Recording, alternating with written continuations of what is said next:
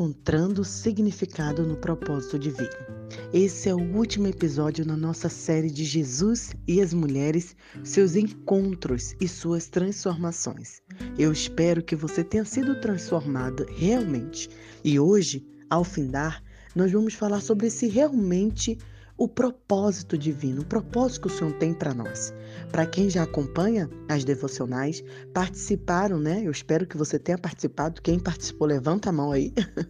dos 40 dias com propósito. Tão bom quando a gente realmente sabe o nosso propósito e para qual nós fomos criados. Jesus é a prova que Deus nos ama. O chamado sublime de uma mulher como portadora da imagem de Deus restitui sua importância independente do que houve de errado em sua vida ou até que ponto se perdeu. Nos momentos em que passamos juntos aqui, conhecemos várias mulheres que tiveram esse real encontro com o Senhor, que tiveram a vida impactada por Jesus. Conhecemos uma mãe, duas irmãs, uma menina. Conhecemos mulheres solteiras, mulheres casadas, mulheres divorciadas. Conhecemos mulheres que cometeram erros e mulheres que foram maltratadas e violentadas por outras pessoas.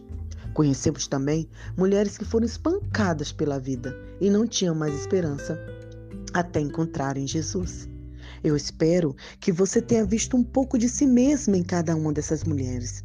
Eu oro para que você tenha escrito seu nome no roteiro, porque veja bem, a história delas é a sua história. O sofrimento delas é o seu sofrimento.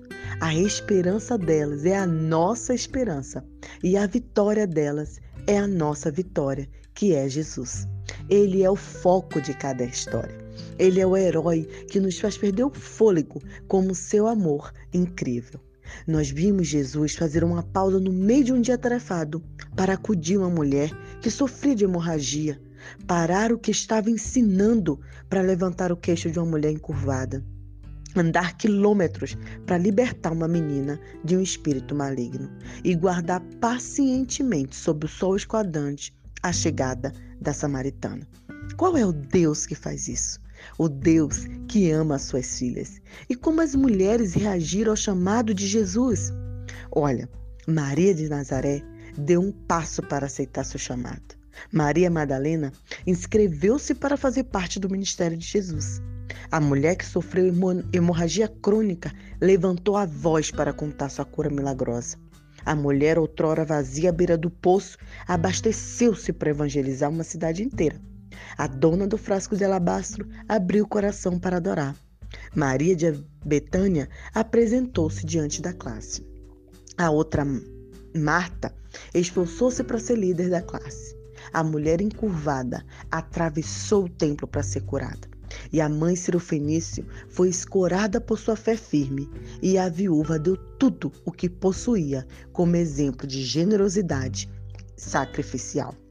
As histórias dessas protagonistas mostraram-nos que família de Deus, as mulheres também são importantes.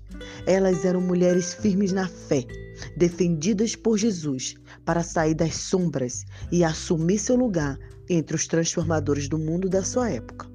E aonde vamos partir daqui? Deus sempre tem uma obra importante para realizarmos no reino.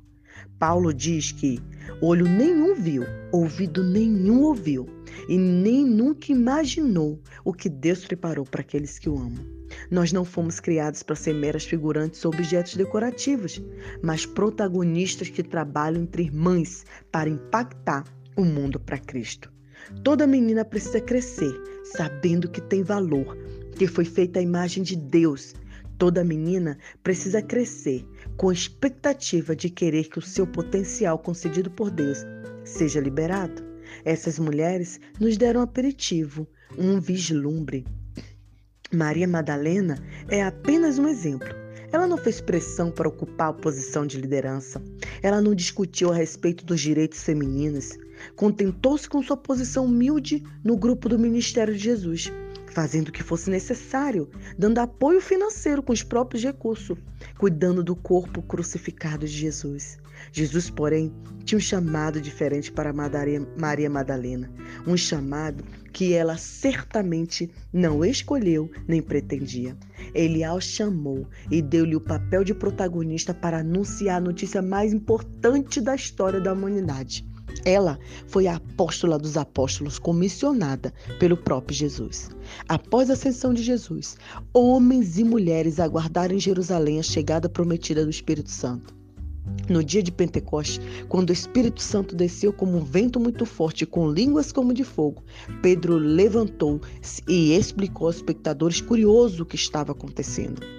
Ao contrário, isto é o que foi predito pelo profeta Joel. Nos últimos dias, diz Deus, derramarei o meu espírito sobre todos os povos. Os seus filhos e as suas filhas profetizarão.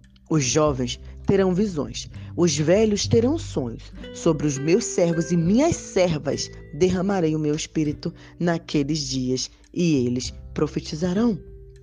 Pedro explicou ao povo que Jesus lhe mostra o tempo todo. A graça, o amor e o poder de Deus estende-se a todos os povos, sem levar em conta a posição social, raça, gênero, geração, filhos e filhas, jovens e velhos, homens e mulheres. Posteriormente, o próprio apóstolo Paulo escreveu: Não há judeu nem grego, escravo nem livre, homem nem mulher, pois todos somos um em Cristo Jesus. Qual o nosso propósito? Aonde vamos partir daqui? Você e Deus decidirão a resposta. No entanto, se Deus a chamar ao centro do palco para cumprir o seu propósito para essa geração, eu oro para que você aceite esse papel que lhe tomará a vida inteira. E quem sabe, talvez, você esteja segurando ou ouvindo esse áudio no, nesse momento e sendo desafiada a cumprir os propósitos de Deus para um tempo como este. Aceite o seu chamado, que você cumpra o propósito de Deus para essa geração, que você seja liberta para anunciar a, e proclamar a palavra dele. Eu quero que Deus transforme o seu ser. Eu quero agradecer ao Senhor por sua vida, que tem ouvido essa, eh, essa mensagem, esse áudio. Eu quero que você seja impactada, transformada e restaurada pela glória de Deus, pela graça de Deus. A minha oração é de gratidão por ter chegado ao fim e termos aprendido com tantas mulheres. Senhor, muito obrigada por tudo que vimos e ouvimos, por termos aprendido com esses encontros dessas mulheres que foram impactadas e transformadas por Ti. Nos transforma também, Senhor Jesus, nos impacta, nos liberta para que possamos cumprir o propósito que o Senhor tem para nós. Em nome do Senhor Jesus, nós te pedimos, te oramos, te agradecendo. Amém. Que o Senhor seja exaltado e que você fique com esses versos, Atos 2, 16 a 18, que nós, o Espírito Santo de Deus, foi derramado sobre nós, para que a gente possa profetizar. Um grande abraço, Nai Duarte. E se você perdeu alguma devocional, está gravado no podcast, arroba blog Vida na Missão. Você pode procurar aí no Google, pode pesquisar no Spotify e você vai encontrar. Fique com Deus. Até a próxima série. Deus abençoe.